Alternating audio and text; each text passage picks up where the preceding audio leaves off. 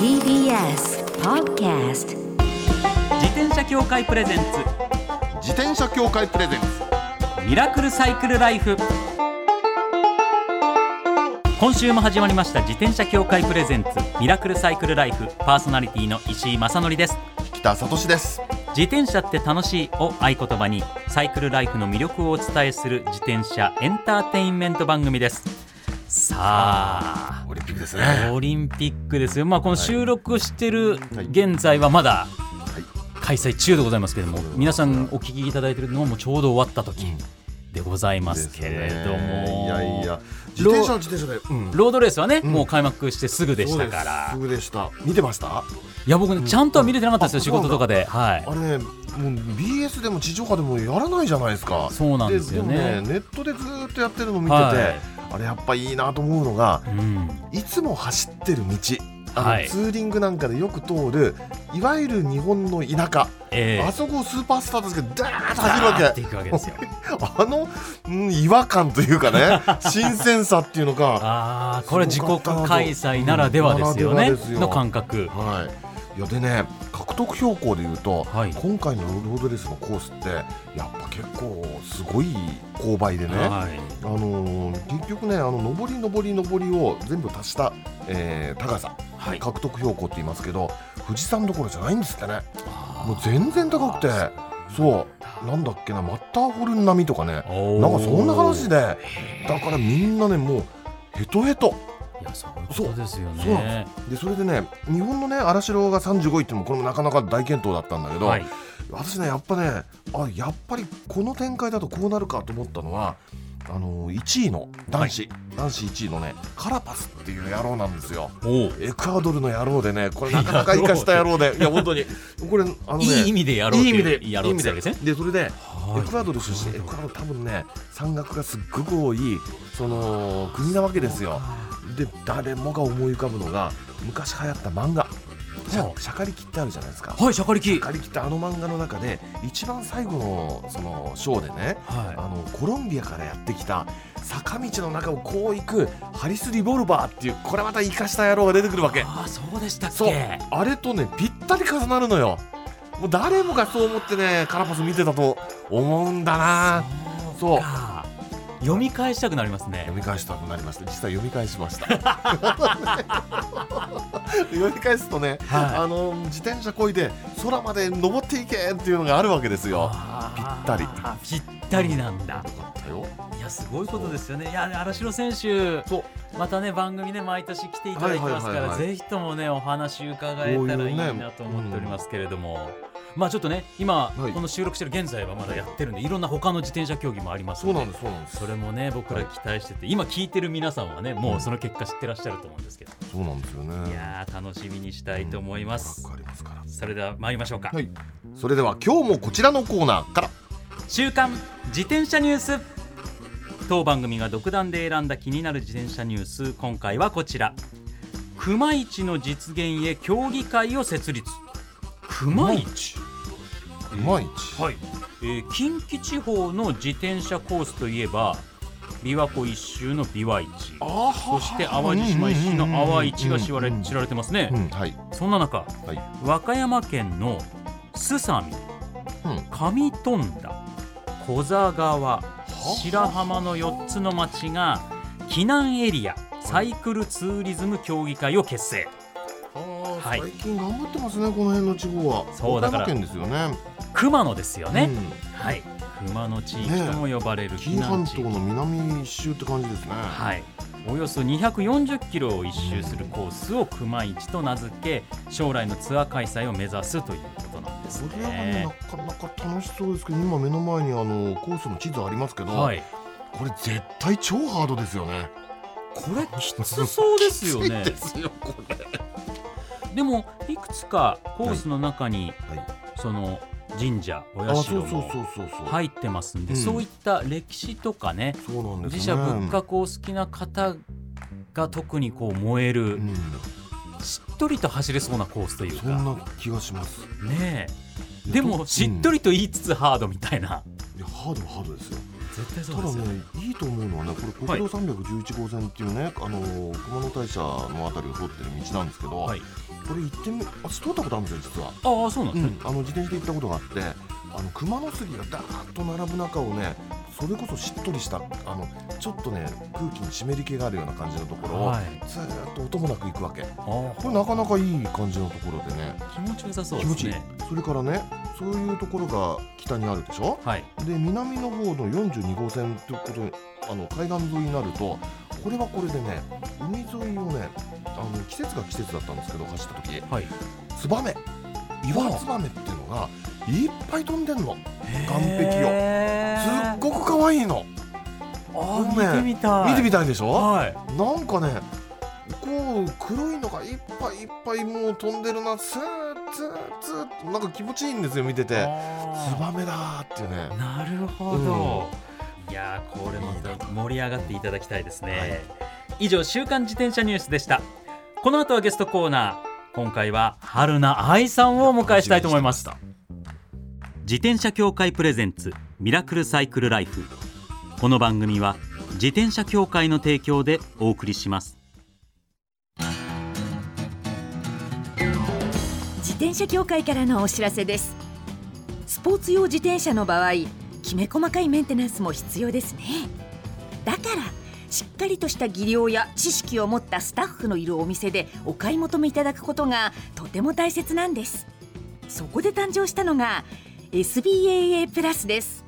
この SBAA プラスとは一定の実務経験と十分な技量を持ち自転車協会主催の試験に合格した販売者の方にだけ認定されます。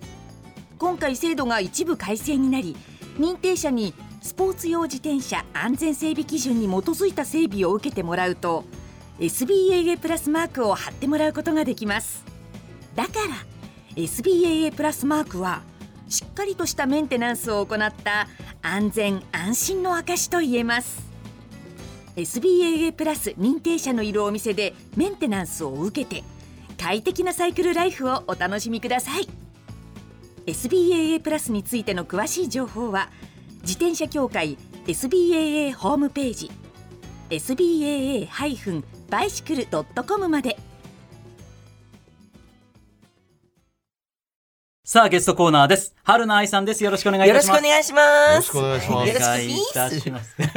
ちょっと無理に可愛はく語尾を上げてみましたけど、いやいや可愛いです。本当ですか？可愛らしいんですよ、うん。マジで。嬉しい。本当ですか、うん。もう。お変わりないですよねずっと。ありましたわ。そんなん言うたら、いや、結構な、もうね、本当に年齢的にもね。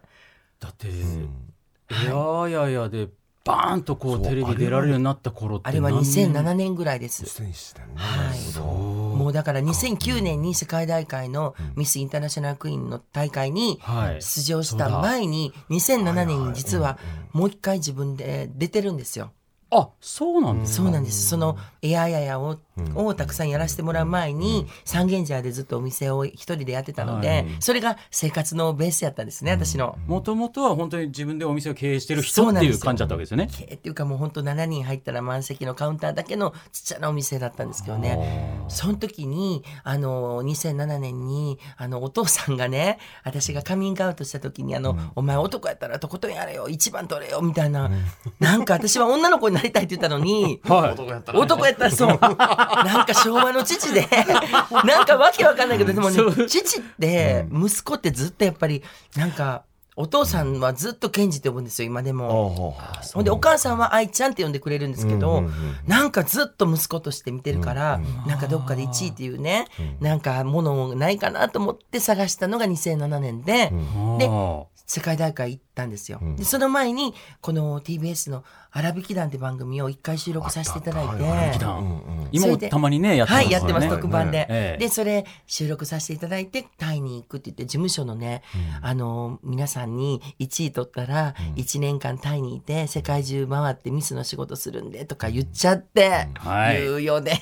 言うよね。それ言でうよね。行ったら、はい。もうあの4位だって、うん。全然1位取れなかったんですよ。うん。でそれでマネージャーに「いやーダメでした」って言ってしょしょんぼりして電話したら1回のその放送の荒吹き団でお仕事のオファーがすごい来てるから早く帰ってきてみたいなのがきっかけでしたね。それがもう2000芸能人生としてわっともうかなりねそうです前ね。いやだからそれだけ経っててもイメージ変わんないですね今見てても。可愛らしい。その出てきたと。いつも笑ってるみたいな顔なのがすごく魅力的っていうのあがキュートでね。キュートで。ね いや嬉しいです。もうずっとキュートでいたいです。ね大事なことですよはね。いはい、じゃあちょっと今ね、少しいろいろ話題に出ましたけれども、はい。改めて私の方からプロフィールご紹介させていあただきます。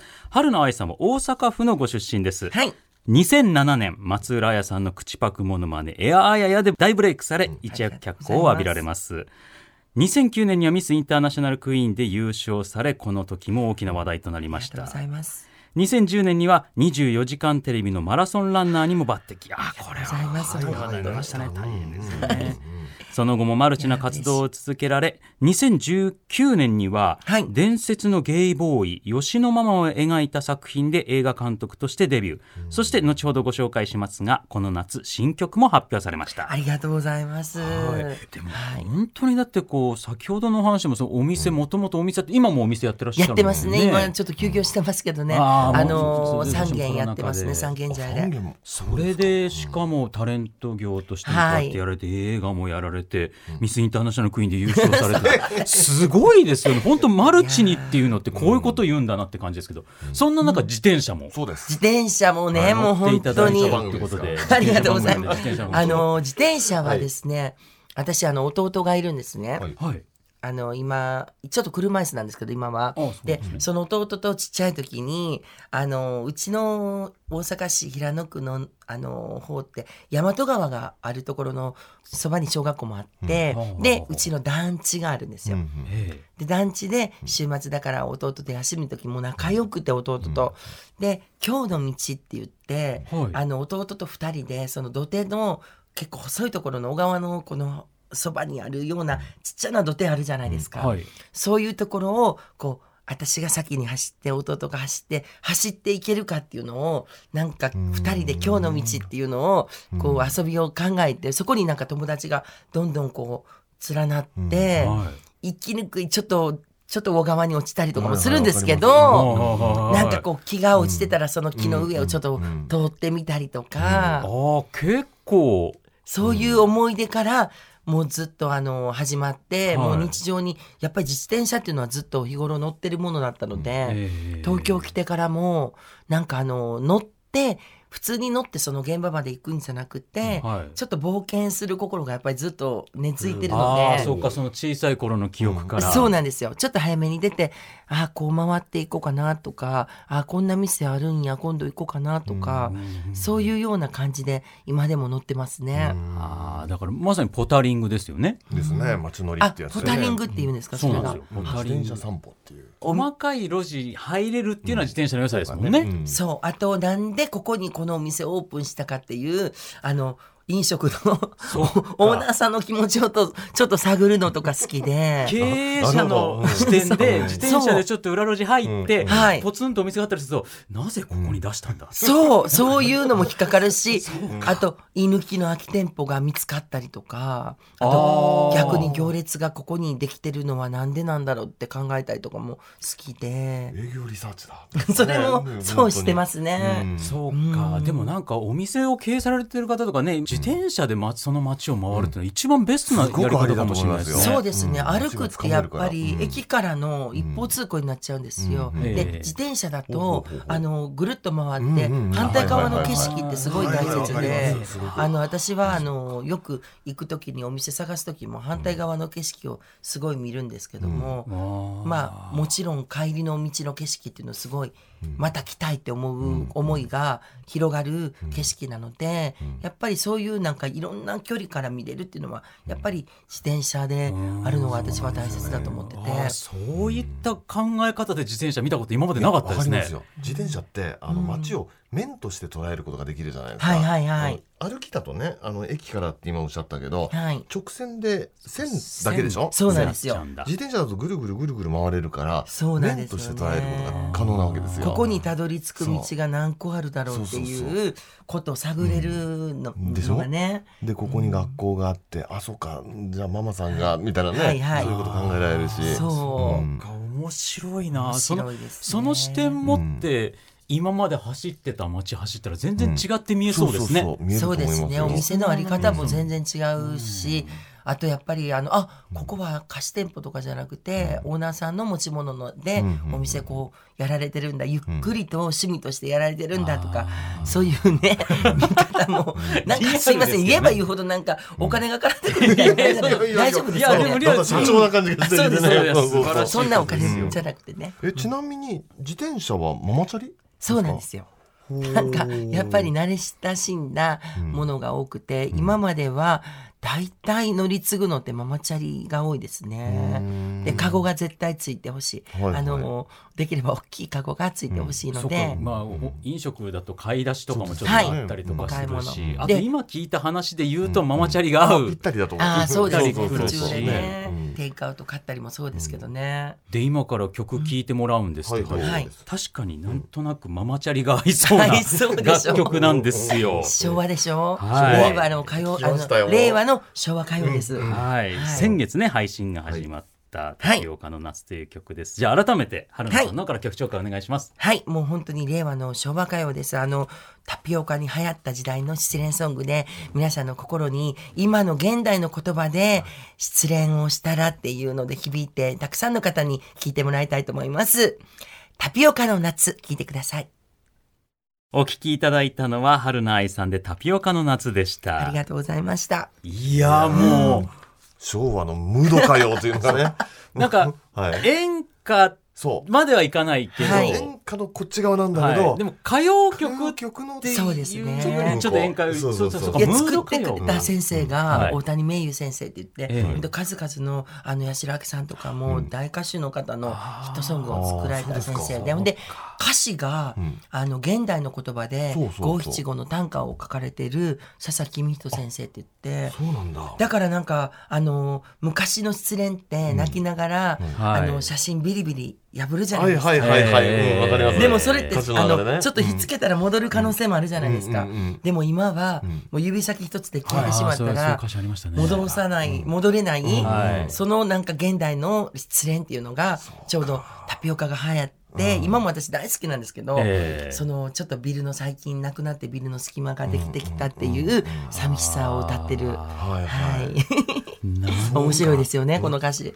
昔の写真はセロテープでこう貼っちゃえば、貼りました？そうそういや貼って貼って貼らないですけど。いやいや男の人で破りました、あれ。いや別に無理はせんえけど女の人はもう破りもう破るどころかぐちゃってして捨てちゃうゴミ箱に、男の人ってなんか聞いたんですけど破って、はい。でタンスの奥に置いとくみたいな、なるほああでもや破った経験ありますね。あります。ありますか？ありますあります。あやっぱり。あの単純にそのまま捨てちゃうとっていうぼ僕が処分するってなって破って捨てたんですか？破って捨てました。あそうなんだ、はい、やっぱそのまま捨てると個まあ人情報かなとか、そういうこと。冷静に考えちゃって。そうか。ただでも SNS の時代にあの淡い恋をしてたらやっぱりパンと指先一つで消せないなっていうのは思っちゃうな私は。そうですよね。今の時代が10代だったらね。スマホ詳しくなっちゃうとそうですね。一回削除ってやっても30日間は、あのゴミ箱にまだ残ってんだよね みたいなことであ思い出してそうだ。復元とかしちゃったりとか。そういうのをそう。30日間でもね。はいとかね。あまあ機種にとかいろんなのだからやっぱ引きずるタイプなんですよ。引きずるんだと思うそうですよね。ありますね。だから私は鍵とかかけて、いややっぱり置いといて、もういいずれはその鍵開けて、写真見ながらなんか一人でね、思い出にふけたいとかいやちょっとこの曲本当になんかいろんなことが頭を巡りますね。はいもうすっかり長くなってしまいました。来週もぜひぜひお越しいただきたいと思います、はいよろしくお願いします。今週のゲストは春菜愛さんでした。ありがとうございました。ありがとうございました。たさあ今月のこの時間は特別企画自転車セーフティーアクション。夏休みの今普段より多くの方が自転車を利用されているのではないかと思います、そこで5回にわたり安全に自転車に乗るために必要なアクションを交通安全のプロの方に伺います。警視庁交通部交通総務課交通安全担当管理官久木正樹さんです。よろしくお願いいたします。よろしくお願いいたします。よろしくお願いします。さあ2回目となります、今回のテーマは、自転車は歩行者でなく車の仲間、はい北さんこれね。この番組でも折に触れてね。そうです。自転車は軽車両そうです。車の仲間です。とはい、というお話をしてるんですけども、はい。久木さんから改めてお話しいただければと思います。はい、えー自転車は道路交通法でリヤカー、荷車、馬車やあー牛車、あと警視庁には騎馬隊がありますが、馬や牛、ソリなどとともに軽車両となります。なるほど。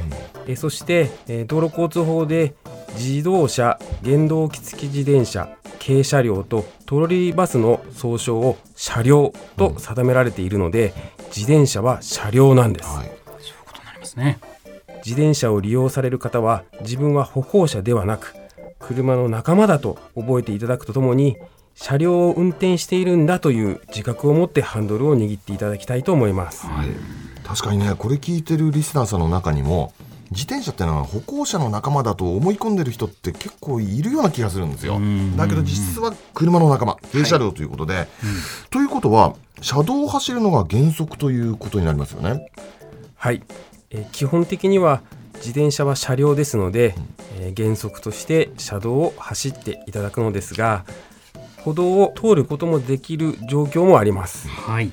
えーそれは歩道に自転車通行可の規制標識があるときはい。うんうん。13歳未満のお子さんや70歳以上の高齢者の方うんうん。または体の不自由な方が自転車を運転している時え道路工事や連続した駐車車両などで車道の左側部分を通行することが難しい時や車道の幅が狭いなどのために自動車などと接触事故の危険がある場合など通行の安全を確保するためやむを得ない時と認められる時と定められています。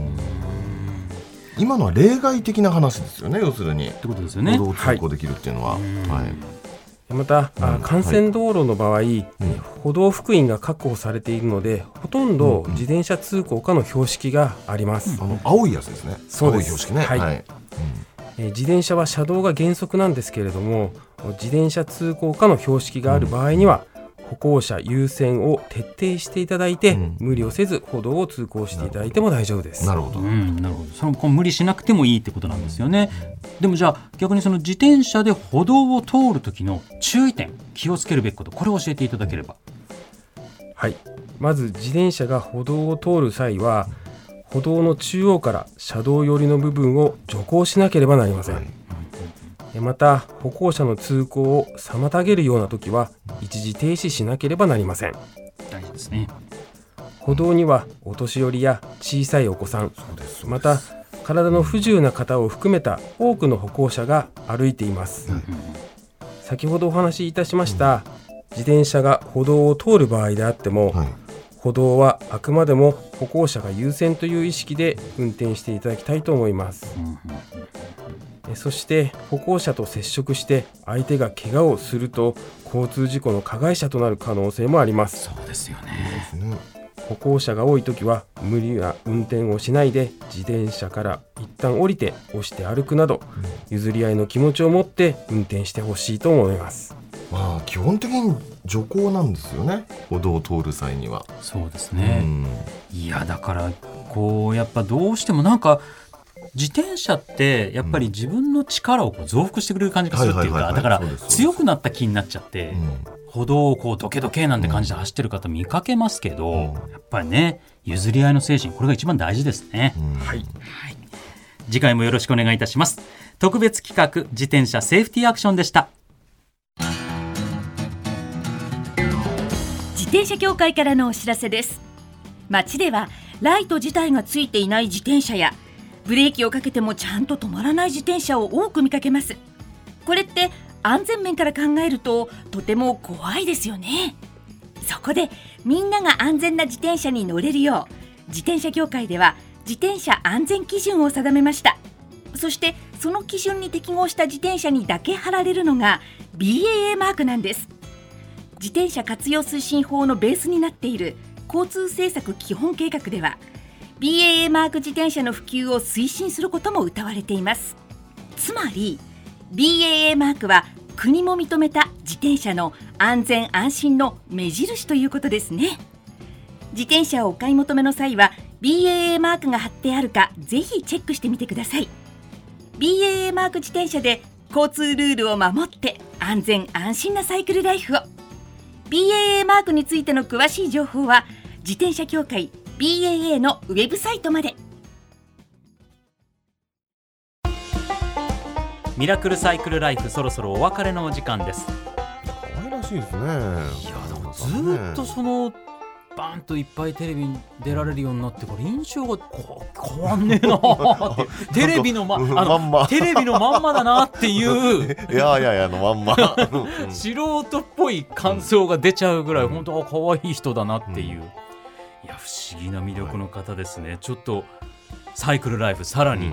しっかり深掘りしていきたいと思います、そうし番組では引き続きマイ自転車ニュースサイクリストあるある自転車脳内 BGM 募集中です。忘れられない愛車の思い出も大歓迎。採用の方には番組オリジナルステッカーを差し上げます。メールアドレスはすべて小文字でサイクル -r アットマーク tbs.co.jp までお待ちしております。お待ちしてますそれではまた来週お会いしましょう。お相手は石井正則と北里志でした。自転車協会プレゼンツミラクルサイクルライフ。